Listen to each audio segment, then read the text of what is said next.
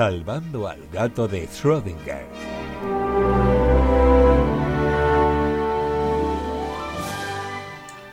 Bueno, vamos a darle una pincelada al temita como siempre. Vamos a ser graciosos a la vez que curiosos, ¿no? Esa es la temática.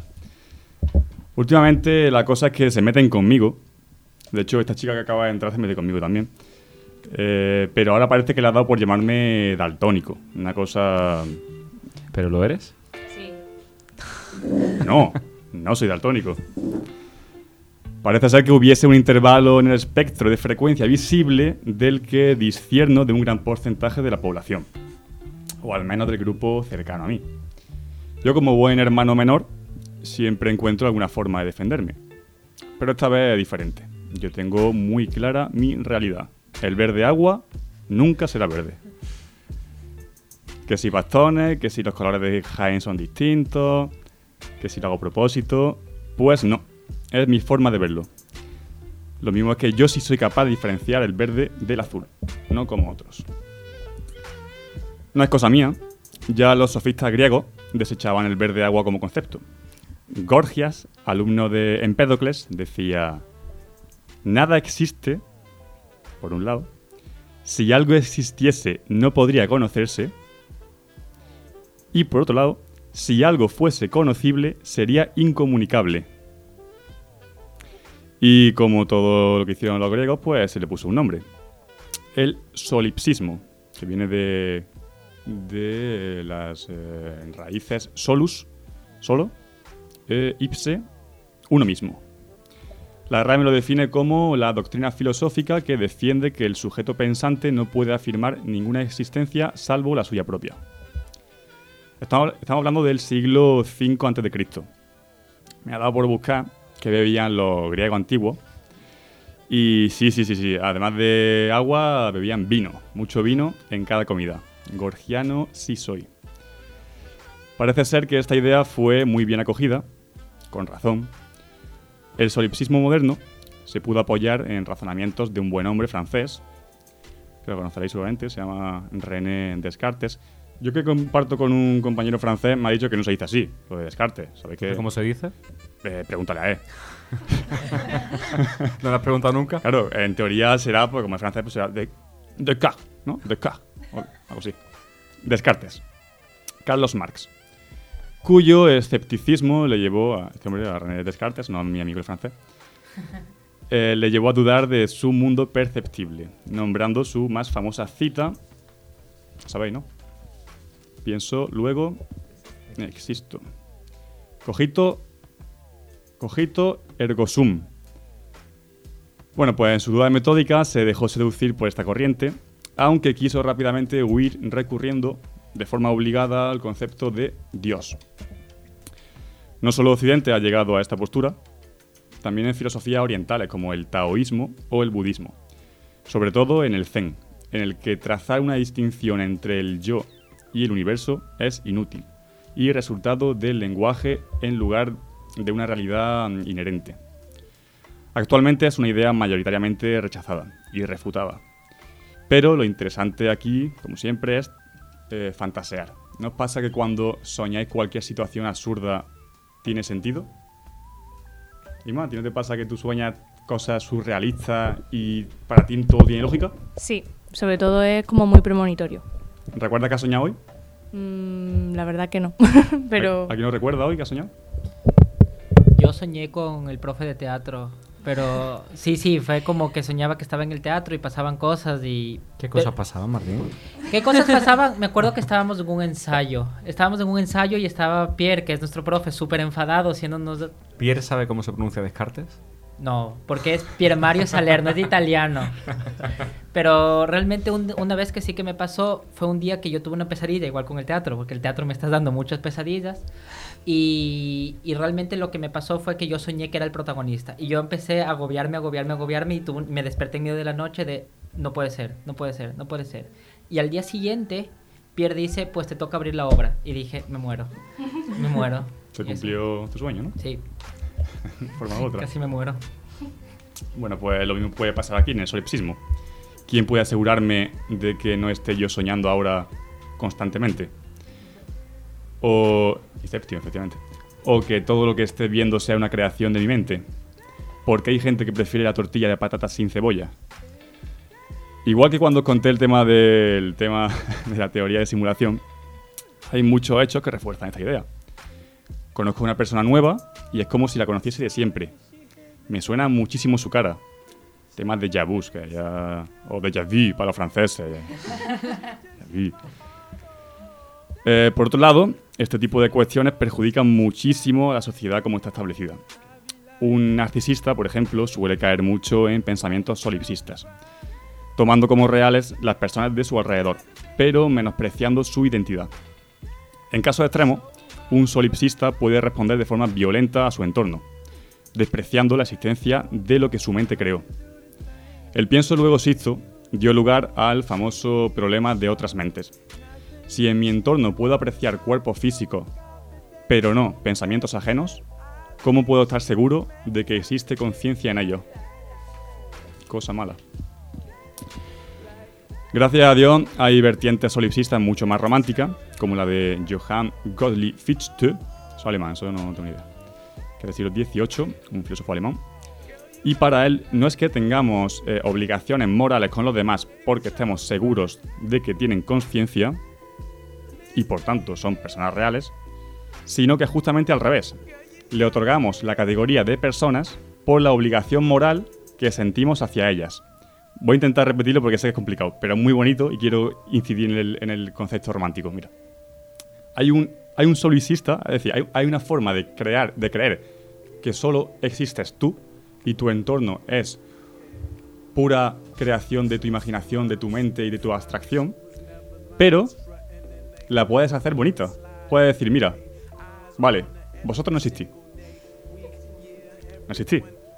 Me da igual. Pero a la hora de yo tener una obligación moral con vosotros, objetos o lo que sea creado por mi mente, para mí ya tenéis una denotación de persona. Ya sois personas porque yo os considero algo más. Es como cuando tú le das mucho cariño a alguna cosa que para el resto no vale nada. ¿No pasa eso? Sí. De hecho, yo conservo muchas cosas que para otra gente sería mierda, pero yo le tengo cariño porque llevan conmigo mucho tiempo, les tengo se, ya. llama, se llama Diógenes. Ser. Diógenes era solipsista. O, o en animales, más lejos, mascotas. Para mí, mi gata vale muchísimo más que el 80% de personas que no conozco. Bueno, sí, también es un mundo. ¿O pasa también o no? ¿Tenéis animales? Sí, sí, sí, sí, sí. Sí, ¿Preferís defender a vuestro animal antes que a una persona que no conocéis? claramente. Sí. ¿Preferís que se muera una persona que no conocéis a vuestro animal? Yo sí. Sí, Sí, Y hombre, si son muchas personas que no conocéis, también. ¿De dónde son? de, de Sevilla. To- ¿Todos tus vecinos, salvo los de tu planta? Uh, mi vecino no, eh, mi vecino. Mi vecino es que es menos que la gente que no conozco. Dan un por culo por la mañana. Desde aquí un saludo a los vecinos de Carlos Malpica. Esperemos que no nos estén escuchando. Es mi nombre falso, sabía que este momento iba a llegar. bueno, y para acabar, eh, haciendo homenaje a mi querido Don Manuel, poeta de Túa, traigo un poemita de mi tocayo Carlos Bukowski. Se llama O Sí, o en inglés O Yes.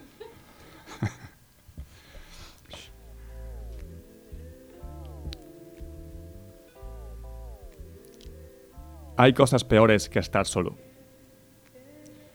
Pero a menudo toma décadas darse cuenta de ello.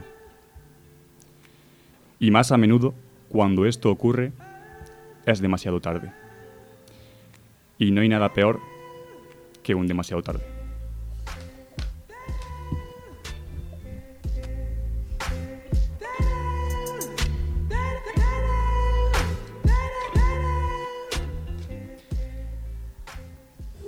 Como te decía al principio, la verdad es que eh, has hablado de algo que conecta con todos en cierta medida, que desde luego te puedes llegar a sentir identificado con, algunos puntos, como tú decías, lo de el querer a alguien algo más que, o algo más que a alguien, el de pensar que el resto son una construcción propia, eso, eso creo que yo, casi todo el mundo lo ha pensado una vez, realmente es, interlocuto con una persona como yo es una construcción de mi mente. Entonces, ¿cómo puedes considerar si eres solipsista o no? Porque todos hemos experimentado partes de ese solipsismo. La cosa no es si consi- bueno, considerarlo fácil directamente. Tú piensas si tu conciencia es válida para mí o no. O sea, yo puedo pensar ahora mismo que tú eres un robot. Que de hecho lo pienso, Jesús. Pero- Soy muy articulado, ¿verdad? está muy fuerte, Jesús. Pero la cosa, yo creo que lo importante de todo esto es el peligro que tiene la idea. La idea es peligrosísima, la idea es mortal. Si no estamos enseñados para caer en ese pozo de esa idea, te puedes pegar una hostia brutal. Y seguramente gente ha caído en crimen por estas cosas, por decir, si es que me da igual, si es que eh, no tengo empatía por lo demás, eh, es todo creación de mi mente, me da igual que muera tal, tal, tal, tal, voy a vivir mi vida, carpe diemers, odio a los carpe, diemers. Todo eso hay que estar preparado, educado mentalmente y tener siempre un apoyo de alguna forma, no sé cómo hacerlo. Pero entonces, ¿dónde podríamos decir que empieza la sociopatía y acaba el solipsismo? Es que el soli- yo creo que por lo que has comentado, nunca había conocido el solipsismo. A partir de que tú hablaste de, esta temática para exponerla, in- indagué un poquito. Y es como que al final es, parte de nuestra esencia como seres humanos, porque somos egoístas, porque somos eh, egocéntricos en cierta medida. Pero creo que no se puede ser más o menos, sino que todos somos solipsistas, ¿no? En ciertos momentos de nuestra vida, en ciertas etapas y en, ciertas, en ciertos momentos del día. Yo creo, fíjate, Jesús, que mm, dentro de ese egoísmo que se crea dentro de la pseudo solipsismo que tiene una persona, también dentro de su cabeza busca el aprovechar esa situación para crear un entorno cómodo y feliz para él. Es decir, vale, que todo no existe, que no sé cuánto, pero voy a hacer como si yo soy feliz. ¿Qué te iba a decir? A mí me parece súper interesante que si existiera el solipsismo de esta manera, serían como ustedes, non-player characters, explicándome a mí un producto de mi imaginación, explicándome que es un producto de mi imaginación. La paradoja del solipsismo está teniendo lugar ahora mismo. Claro, y un debate entre, entre toda mi imaginación entre sí, diciendo, no, es que yo no soy, yo soy un sujeto real y consciente, entonces sería como una paranoia hiper grande en el que mi mente está debatiendo consigo mismo si es que existe o no existe. Eso me parece una De, de hecho, Martín, cuando me creaste, esto ya estaba preparado para ello. Claro, estaba o sea, preparado para este debate. El tema te lo has preparado tú. Todo este programa, Martín, lo Claro. estás poniendo tú solo. Que a mí lo que me ha hecho pensar tu tema de hoy es que realmente entonces cada uno de nosotros tenemos nuestra propia serie, que es nuestra vida, somos los protagonistas principales y vosotros sois los secundarios de mi vida. Eso seguro. Eso seguro. Yo soy. eh, yo soy Joey. Joey Triviani. Entonces, ahora tiene sentido cuando vas en el coche, te pones a mirar por el espejo retrovisor y crees que está- estás en un videoclip. O sea, porque eres Eso no lo he pensado yo nunca. Hay No lo has pensado nada. Sí, que sí lo hemos pensado, ¿no? A mí me pasa cuando escucho la oreja Cuando de vas Van Gogh. escuchando de Van música Gogh, en el coche, miras al retrovisor y dices, estoy en un videoclip, venga, voy a hacer como no sé qué. ¿A ti no te, te pasa eso cuando estás con la oreja de Van Gogh? Me abrazaría al diablo. Prefiero un, Quevedo y un duda. Bizarrap ahí con Quédate, pero... Y luego también lo que has mencionado de que mm, a pesar de que seas solicista, pero eh, piensas que el resto de personas que están en tu entorno sí existen, eh, no sé por qué me ha recordado a una teoría que hay sobre la muerte, esto también como adelanto, sino para nuestro posible especial de la muerte, que hay un pensamiento de que eh, tu vida, cuando mueres, se repite una y otra vez, como si fueses un personaje protagonista principal. Efecto mariposa de Aston Catcher. Mm, parecido, sí. Es mi doble. Pues nada, ese era mi dato. Pero eso sería como un castigo, ¿no? O no, si tú vives tu vida tal y como quieres, repetirla eternamente no te debería molestar. Tú imagínate eternamente hacer lo mismo y que nada cambie. Sí, pero tú conforme te mueres, vuelves a vivir y vuelves a vivirlo todo una y otra vez eh, como te ha gustado vivirla. Supuestamente tú llevas una vida que, tú- que te gusta. Si mantienes la información que tenía de antes sería agobiante. ¿eh? Sería como volver a Hombre, caer claro, habría un reseteo para no ser inmortal. Como pero... el día de la marmota en un constante. Ujú.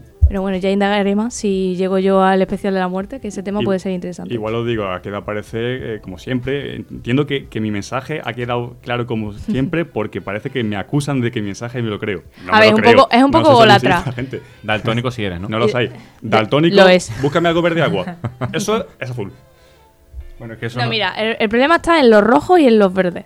No, eso no. Depende, ¿no? Sí. Cada, desde El aquí- burdeo para él no existe. Acabo de descubrir que tenemos en el programa tres daltónicos: Manuel, José Luis y Carlos. Si hay algún compañero más que sea daltónico o que piense que lo puede ser, le hacemos una prueba, porque aquí tenemos una concentración alta de daltónicos. Somos los mejores. ¿eh? Somos No, no. los tres mejores eh, contra el resto. Nos Bueno. vemos que perro. Ya haremos pruebas de colores. Pues desde luego un tema para reflexionar, para pensar, para, como dice Martín, imaginarnos un debate entre nosotros mismos cuando estemos aburridos. Muchas gracias, Carlos.